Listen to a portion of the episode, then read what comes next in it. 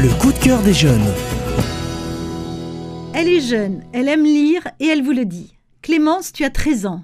Voici la voleuse de secrets de Bretta Drac, Pocket Jeunesse. Des livres, une bibliothèque, du mystère, et voici comment on se retrouve happé dans un monde peuplé de sorcières, de magiciens, avec Diana. Il suffit de tourner la page pour déclencher la fin du monde. Clémence, que peux-tu nous dire de ce programme savoureux? Pourquoi tu choisis ce livre?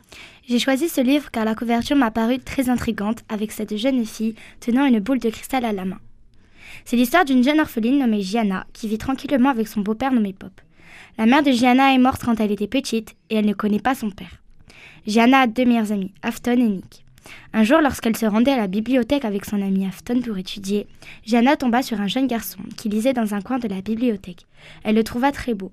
Jusqu'au moment où elle se tourna pour le regarder encore et ne le vit plus. Il restait que le livre qu'il était en train de lire. C'est à partir de là que commence toute l'histoire.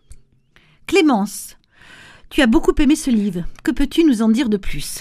Oui, j'ai beaucoup aimé ce livre car j'aime l'histoire d'aventures et de créatures magiques. Même s'il est assez long, il est très facile à lire.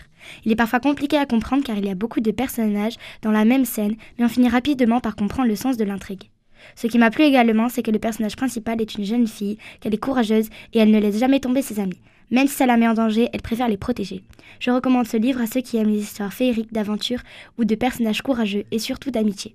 Merci Clémence pour la découverte de la voleuse de secrets de Bretta d'Arc. Une quête initiatique périlleuse, riche en révélations, envoûtante.